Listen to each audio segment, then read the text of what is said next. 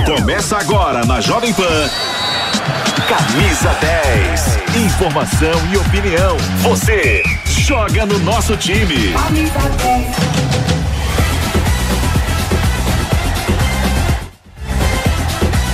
A bola parou, mas aqui na Jovem Pan nunca para. Vamos falar da Sociedade Esportiva Palmeiras, campeã brasileira de 2023, o Verdão. Olha que notícia fantástica pro torcedor, hein? Professor Abel diz: Eu fico. Até o final de 2024, ele ficará na Sociedade Esportiva Palmeiras.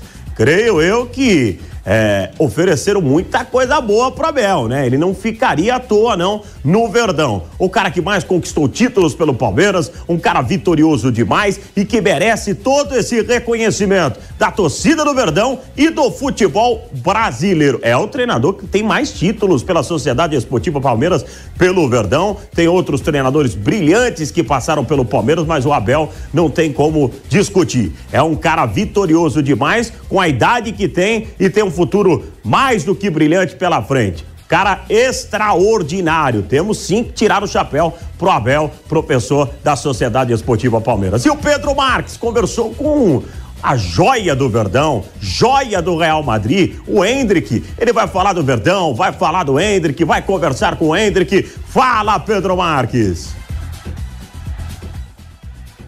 O famoso banho de gelo já virou rotina.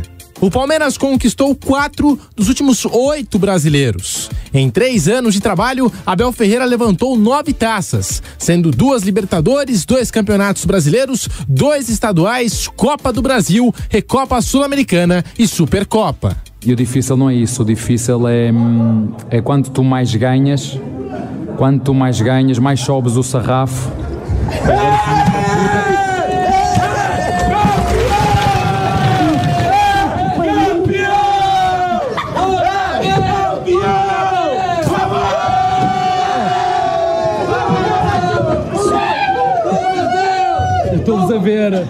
A joia Hendrick foi fundamental na campanha do título. Com 14 gols, o centroavante é o artilheiro do Palmeiras desde que estreou na competição e bateu um papo exclusivo com a reportagem Jovem Pan. Hendrick, muito obrigado por atender a Jovem Pan. E eu estava aqui relembrando o dia da sua estreia contra o Curitiba, dia 6 de outubro de 2022, o dia da estreia de Hendrick no profissional. E de lá para cá, um ano e pouquinho, a gente está falando de um Hendrick bicampeão brasileiro no time principal do Palmeiras, do Hendrick campeão paulista da Supercopa, transferência para o Real Madrid, seleção brasileira. Já deu tempo de assimilar tudo isso? Muita coisa aconteceu de lá para cá.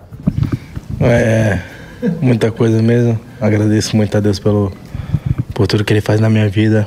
É, e essas coisas é, na minha vida é muito, muito importante para mim. É, agradeço novamente a Deus por, por essa reta final, por, por ter sido vendido já. É, e cara, é, só tem que, tem que seguir feliz, só tem que seguir, seguir jogando, seguindo fazendo o que eu mais amo. E eu creio que, que jogar futebol é a coisa que, que eu mais amo nessa vida.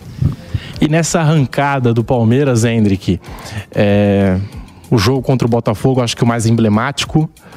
Eu queria também saber do fator psicológico. Você até falou, ó, oh, já não acompanho mais o que as pessoas escrevem em rede social, estou é, tentando me afastar um pouquinho disso. Isso tem a ver também com a minha evolução dentro de campo. Mas o Botafogo disparou. Palmeiras ainda vivo na Libertadores, sai pro Boca Juniors, começa a arrancada. O que, que vocês conversavam dentro do vestiário ali? Vai, vai dar, a gente vai conseguir, a gente vai chegar no Botafogo. Vocês acreditavam dentro do vestiário que era possível essa virada, essa arrancada toda? Pô, era difícil, né? A gente sabia bem disso, mas como a gente falava ali, a gente sempre tava, pô, bora tentar até o último minuto, bora, bora seguir tentando, bora seguir tentando já, é, chegar no, Botafogo, bora tentar ser campeão e, pô, a gente nunca desistiu, cara. A gente desde o do primeiro jogo a gente tava, tava unido, tava junto, então a gente sabia que, que ia ser difícil depois de duas eliminações ainda e, e creio que pra gente foi, foi muito foi muito bom ter, ter feito ter feito esse feito gigante pro Palmeiras e ter sido bicampeão. E pra gente poder encerrar, ele tá cheio de compromisso agora, vai sair para as férias, né? Férias merecidas depois desse ano com o Palmeiras de seleção brasileira. a sua previsão aí, o que você espera já pro ano que vem. Tem o Campeonato Paulista, tem a Supercopa, tem a ida pro Real Madrid. E lá na Jovem Pan, esses dias, o Vampeta disse que descobriu a sua tática. Falou que você fica treinando finalização lá no Nacional. Queria te ouvir, André. Ah, era, era uma época que, que eu tava treinando, tava fazendo, fazendo coisas que, que eu creio que, que ia melhorar para mim. Era. Mas aí eu parei de fazer fora e comecei a fazer só no Palmeiras depois do, do, dos treinos ali, porque o pessoal já estava começando a ver e eu não queria que, que ninguém soubesse, assim, para não o pessoal não falar, o pessoal não falar coisas e, e começar a inventar algumas coisas. Então é preferi parar de fazer isso e prefiro só ficar ali depois do, dos treinos do, do Palmeiras fazer as minhas coisas. E creio que, que isso me ajuda bastante. Isso sempre me ajudou. Tava treinando finalização, drible e isso me, me ajudou bastante. É, finalização com perna esquerda, direita e, e creio que que, que a gente contou foi, foi um cara muito próximo, porque não era para ninguém saber e, e o pessoal descobriu. Hendrick, muito obrigado aqui por atender a Jovem Pan. E ele já falou que vai entregar remédio de dor de cabeça pro pilhado, pro Vampeta, porque o Palmeiras está dando dor de cabeça em todo mundo. Obrigado, Hendrick. Mas é isso, valeu, tá? Tamo junto, é nóis. Esse foi o Hendrick para a Jovem Pan.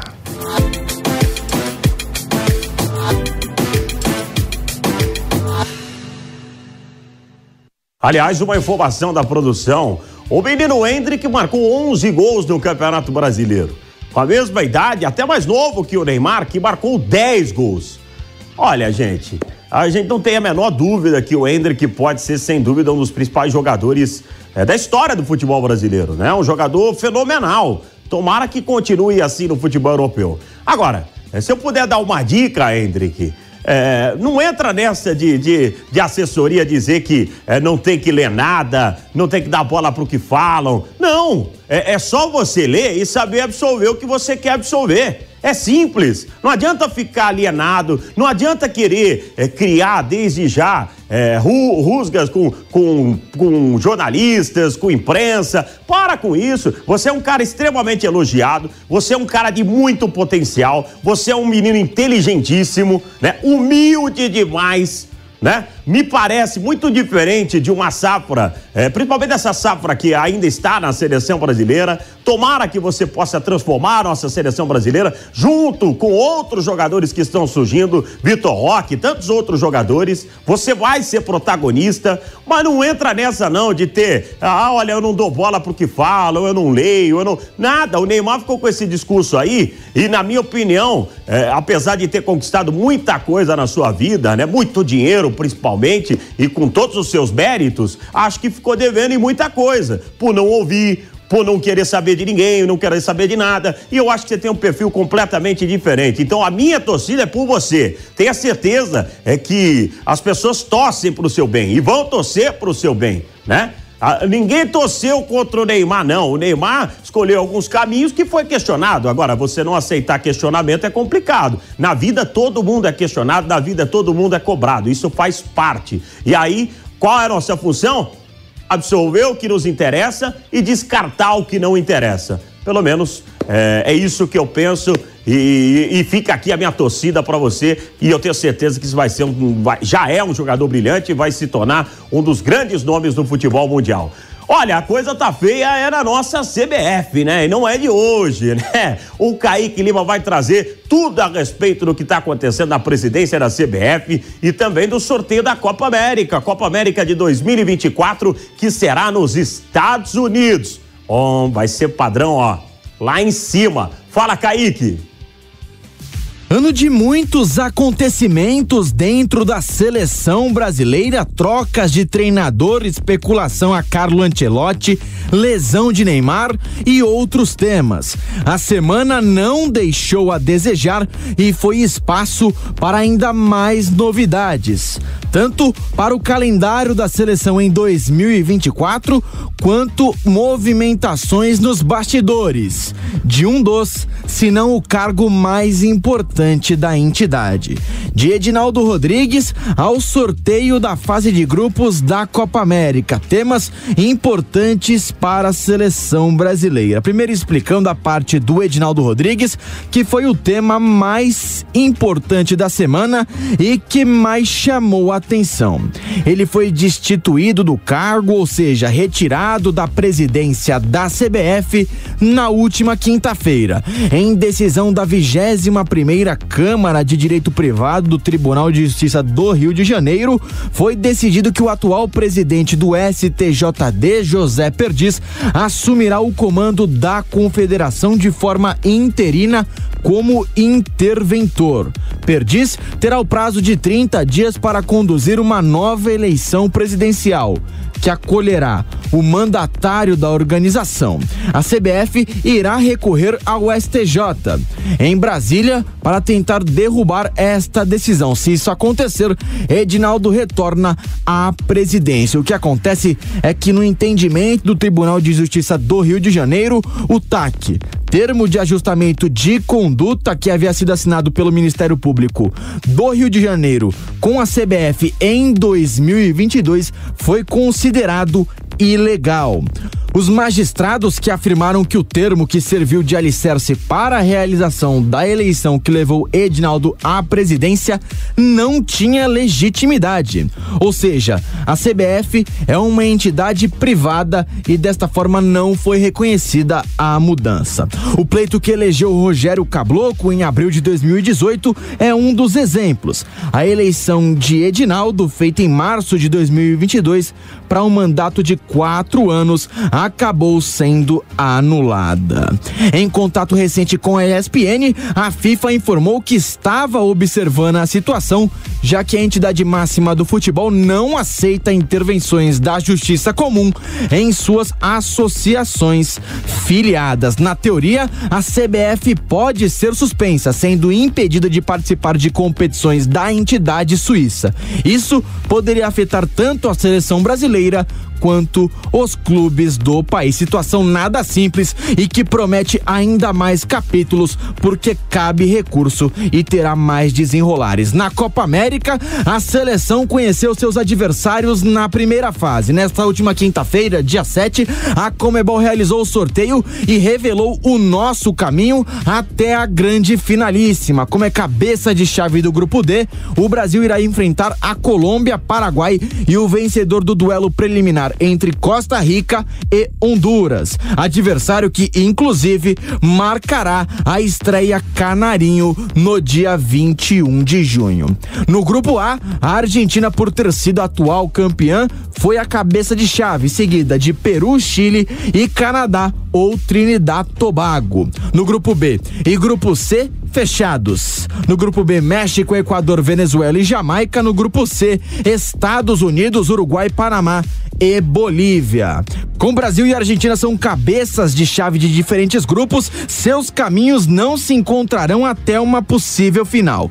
Já que nas quartas, o primeiro do grupo A enfrenta o segundo do grupo B e a mesma lógica aplicados ao grupo C e o grupo D que está a seleção brasileira. Portanto, do atual grupo, o Brasil pode pegar a Colômbia e Paraguai ou até mesmo uma das outras equipes nas semifinais, mas a Argentina apenas na decisão. Lembrando, a competição tem início no dia 20 de junho e vai até o dia 2 de julho com duelos apenas da primeira fase. Entre os dias 4 e 6 de julho, as quartas de final, 9 e 10 as semis e no dia 14 a grande decisão em Miami. Competição importante e que o Brasil não pode entrar com outro pensamento senão em vencer, principalmente pelo começo sonolento nas eliminatórias para a Copa do Mundo em 2026. É claro que para mais informações da seleção brasileira é só ficar ligado aqui na Jovem Pan. Obrigado, Kaique. Mais uma vez, um papelão da nossa CBF, né? Mas o que esperar da CBF? Eu, sinceramente, não espero grandes coisas da CBF, não. Eu lamento que vai ficar muito difícil essa questão de treinador na seleção brasileira. Será que o Antielotti vai querer entrar nessa bagunça? Ó, dizer que não tem bagunça também no futebol europeu é mentira, hein? É mentira, hein? Escândalos no futebol europeu não para. Não, uma coisa não justifica a outra, para ser bem sincero. Não é porque errou aqui que erra lá, não é isso. Eu só tô botando é, na mesa que existe é, problema de corrupção, problema de fraude, problema de bagunça, problema de tudo também no futebol europeu, né? Então, ah, porque o Ancelotti pode pesar, mas ele sabe como funciona o futebol, infelizmente. Vou pro Rio de Janeiro, ei, Viga. Esse não foi o ano pro seu Mengão, hein, Viga? Fala, Viga! Fala, rapaziada. Grande abraço para vocês aí, para o nosso ouvinte, espectador internauta da Jovem Pan. As férias eh, começaram, mas não é hora de descansar, não. Pelo menos na parte dos cartolas e dirigentes. Flamengo Dessa vez vai ter um período de férias um pouco mais curto, nada de 40, 45 dias, período longo que custou muito caro em 2023. Na era Vitor Pereira, todos já sabem, o Flamengo sequer chegou à final do Mundial de Clubes, que deveria ser a meta de qualquer clube sul-americano, embora a distância para os times da Ásia, do Oriente Médio, esteja cada vez mais curta. O período agora vai ser de 31 dias. Rubro-negro carioca, pensando na transição, na oxigenação do elenco, depois de um ano pífio, ridículo, vexatório. Disputou tudo que era possível, imaginável e não levou nada para casa, além de um pastel de vento, aquele que não tem nada dentro. Sempre aqueles que vão tentar eh, dizer que o Flamengo esteve perto da luta do Campeonato Brasileiro em 2023, quando na verdade o campeonato se ofereceu e na hora do vamos ver, os três grandes elencos do futebol brasileiro foram colocados à prova. Palmeiras chegou campeão, parabéns mais uma vez. O Galo Mineiro, o Atlético Mineiro parecia que ia chegar, mas perdeu na última rodada para o Bahia pelo placar de 4 a 1 e o Grêmio foi a grande surpresa, puxado, alavancado, impulsionado por Luizito Soares, para mim foi a grande surpresa desse Campeonato Brasileiro de 2023. Sentiremos muita falta de um jogador de gabarito, de qualidade, mesmo já perto do encerramento de sua carreira, para mim, o craque do futebol brasileiro. Já que estamos falando de Uruguai, Flamengo volta a olhar para Dela Cruz, uma tentativa antiga do Rubro Negro Carioca, algumas investidas. A turma lá do River, eh, quando eu converso com os argentinos, diz que não é bem assim. O Flamengo teria que desembolsar muita grana, 80 milhões de reais, tentando talvez uma composição financeira para reforçar o seu elenco. Agora, é certo que haverá um processo de oxigenação, de transição e de saída. Eu diria até que uma saída em massa. Nomes como o goleiro Santos, que foi contratado a peso de ouro. O Flamengo precisa de um lateral direito, porque os três que lá tem não dão conta do recado, precisa de zagueiros. Rodrigo Caio está deixando o Flamengo, Pablo não atende às expectativas e o Rubro Negro Carioca conta, na verdade, com uma dupla formada por Fabrício Bruno Léo Pereira, Léo Ortiz, jogador do Bragantino, que já atuou com Fabrício Bruno, pode eventualmente ser uma novidade. Na lateral esquerda, Felipe Luiz se aposentou aos 38 anos de idade. Tem o Ayrton Lucas, mas é claro, o Flamengo precisa de mais uma opção. Para o meio de campo, então, nem se fala. Desde que perdeu o João Gomes e também o Rodinei lá da lateral direita, o Flamengo não encontrou jogadores ideais, adequados para essas posições. Tem o Eric Pulgar, mas o elenco, apesar de custar mais de 40 milhões de reais por mês, mostrou-se ser relativamente enxuto em vários momentos do Campeonato Brasileiro. Thiago Maia muito criticado, o Alan passou por uma contusão delicada, mas ainda não mostrou o serviço, e o Pulgar passou a ser quase que o dono no setor de meio de campo. Gerson, como segundo homem, já mostrou que não rende tanto assim. Do meio para frente, mais opções, mas acho que o Flamengo se contratar o Dela Cruz, não vai manter o Everton Ribeiro, que nesse Campeonato Brasileiro a cada 10 jogadas errava 7, 8, 9 e precisa de um jogador de beirada pela direita. Ah, tem o Luiz Araújo, mas não tem um plano B, um plano C, uma alternativa. E quando tentou o Bruno Henrique por lá, Bruno Henrique não deu conta do recado, embora seja um jogador gigante, enorme, que mereça todos os méritos, mas só que do outro lado, o Cebolinha, com o técnico Tite, subiu bastante eh, de produção, rapaziada. Luizito Soares, para mim, o craque do brasileiro de 2023. Grande abraço, bom programa e bom final de semana. Grande Rodrigo Viga. Olha, Viga, eu acho que o ano de 2024 vai ser diferente para o Flamengo. E tem que ser diferente, né? Mas o Flamengo começou torto o ano de 2023. Então, acabou torto. Começou torto, acabou torto. Cometeu inúmeros erros, né? Durante toda a temporada. Ah, na minha opinião, começou com um grande erro. Né? Não renovando o contrato com o Dorival Júnior, achando que era muito grande pro Dorival Júnior, que conquistou uma Copa do Brasil pelo São Paulo Futebol Clube, que um time, ó, meia boca. O torcedor do São Paulo sabe disso. O time do São Paulo é um time meia boca que conquistou uma Copa do Brasil. Por quê? Porque o Dorival fechou, porque o Dorival é um grande treinador, o Dorival está em ascensão e o Flamengo achou que o Dorival Júnior não era o suficiente para ele naquele momento. E deu no que deu para o Flamengo. Boa sorte ao Flamengo. Acho que 2024 será um ano diferente para o Flamengo, que vai voltar a conquistar grandes títulos na próxima temporada.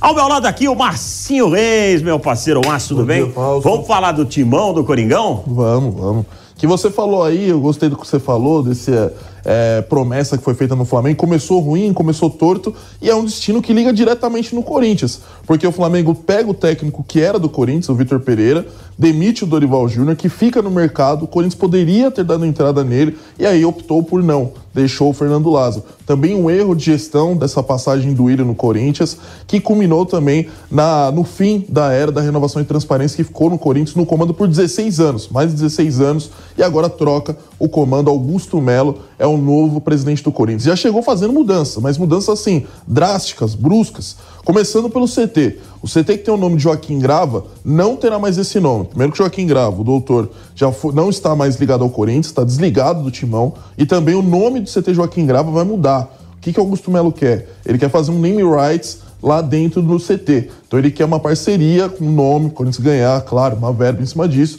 mas o nome do CT de Joaquim Grava vai acabar, não será mais esse o nome do, do CT do Corinthians. Acho que ele está certo em fazer dinheiro, acho que ele está errado em tirar o nome de uma pessoa que já foi homenageada e merece todas as homenagens, porque é um, um grande médico, um cara que contribuiu demais para o Corinthians. Exatamente. E além disso, o Corinthians também tem esse problema. Falou-se muito do elenco do Corinthians, que é um elenco de jogadores que passam da idade dos 30 anos de idade, que não consegue fazer aquela marcação pressão que hoje o futebol no Brasil, que é extremamente competitivo, precisa.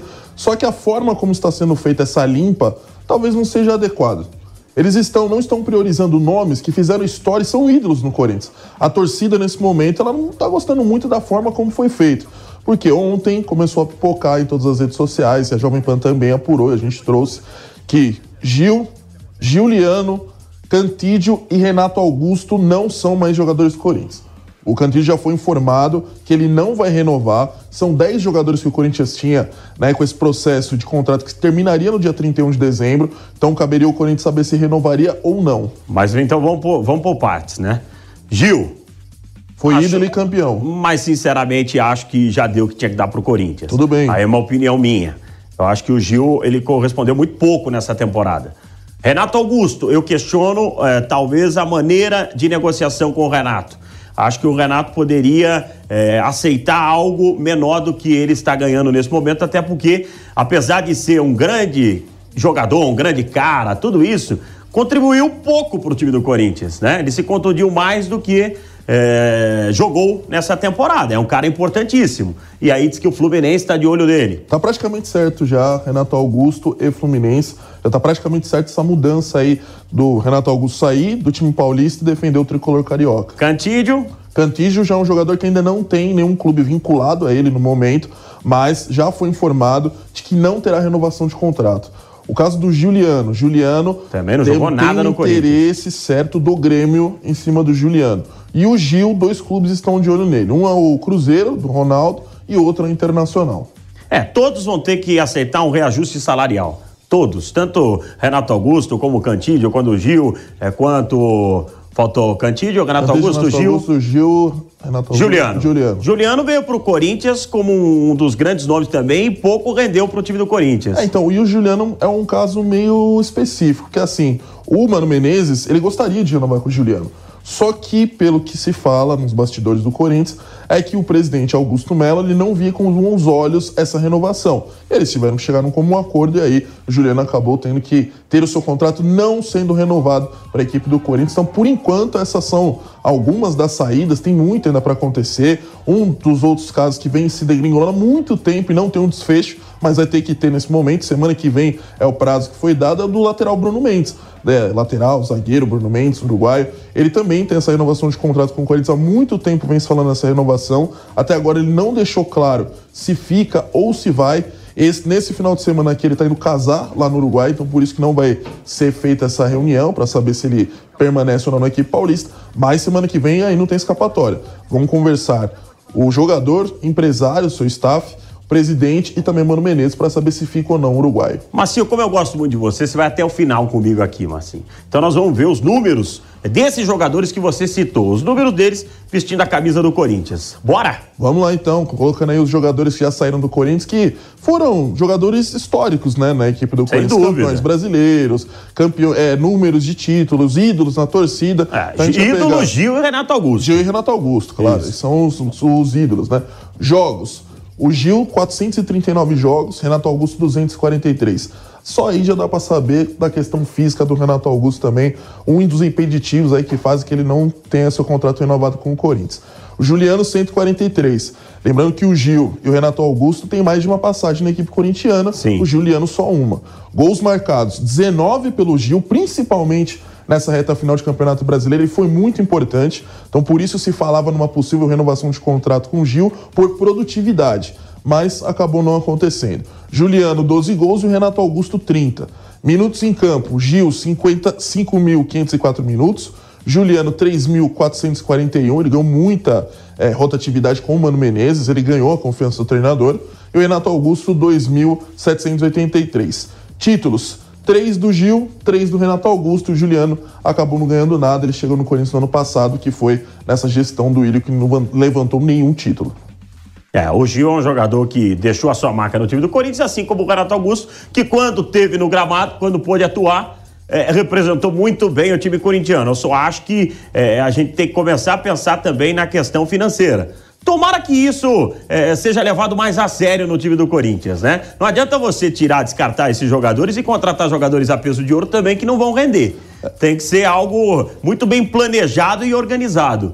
E é isso que a diretoria está prometendo. Aliás, todo o departamento médico, mais uma informação, também foi Também renovado. foi renovado. Aliás, eu tenho um grande amigo, o doutor André Jorge, que será um dos médicos da equipe do Corinthians, um ortopedista brilhante, assim como todo o departamento médico. Assim, aquele- aqueles que saíram, aqueles que vão entrar, eh, são profissionais seríssimos, né? E que para estar contribuindo com um time tão grande como o Corinthians, não tem a menor dúvida que estão extrema- extremamente preparados para isso. E sem contar nisso que você falou, Corinthians tem essa saúde financeira que não é das melhores, a saúde financeira do Corinthians.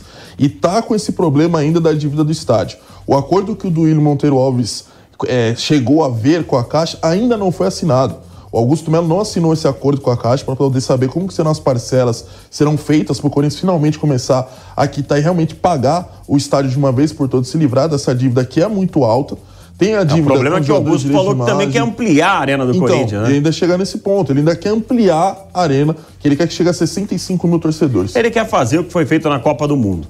As duas arquibancadas ali atrás dos gols, né? Exatamente. E quer deixar ainda que 70% desses ingressos sejam vendidos de maneira popular. Ou seja, vai custear, vai ser menor o custo do- dos ingressos. Para quê? Para que tenha mais torcedores, que realmente é inviável você pagar a cada jogo 100 reais, cento e poucos reais. Todo jogo é difícil você acabar indo. Que não é só você ir no estádio e ver o jogo. É estacionamento, é o que você vai comer. É muita coisa que engloba só uma partida de futebol. É um espetáculo em si. É uma, um evento. Então, se você diminuir o valor do ingresso, com certeza as pessoas vão passar aí mais. Então a ideia é que 70% da Neoquímica Arena seja de fato um valor mais popular para os seus torcedores. No pique, como diria o saudoso Roberto Avalone, brilhante Roberto Avalone, com quem tive o prazer de trabalhar também. Márcio, Rodrigo Caetano, rapidinho, vem ou não vem? Tá muito próximo, tá balançado pela proposta do Augusto Melo. Pode ser que a gente tenha um desfecho nessa próxima semana. Para fechar, jogo de hoje que nós vamos transmitir. Aston Villa e Arsenal. Aston Villa, terceiro colocado. Se vencer o Arsenal, fica um ponto do líder, que é o Arsenal. Vem de uma vitória importante contra o City. Acho que é um grande jogo, mas eu vou de 2 a 1 um Aston Villa. Repórter bom é assim, tem todas as informações. Independente se é campeonato brasileiro, se é campeonato carioca, se é campeonato inglês, campeonato espanhol, pouco importa. O que importa, meu amigo, quando tem bola rolando, a informação tá em campo, né, Massinho? A gente tem que saber tudo. Tem que Tudo. informar tudo pro torcedor, pra quem tá acompanhando aqui na E é óbvio que levar a emoção pro torcedor. Então Ah. você vai acompanhar na Jovem Pan, no seu rádio, na Jovem Pan News e no YouTube Jovem Pan Esportes. Hoje tem campeonato inglês, amanhã tem campeonato espanhol. Amanhã tem Girona e Barcelona. José Manuel de Barros vai transmitir, enquanto o Nilson César tá de férias, né? Tá em paz, tá tranquilão. Estamos aqui, levando pra você a emoção do futebol. Márcio, aquele abraço. Abraço, Fausto. Tamo mais. junto. Aquele abraço pra você, rapaziada. Ótimo final de semana com muito futebol e muita informação pra você aqui na Jovem Pan. Tchau.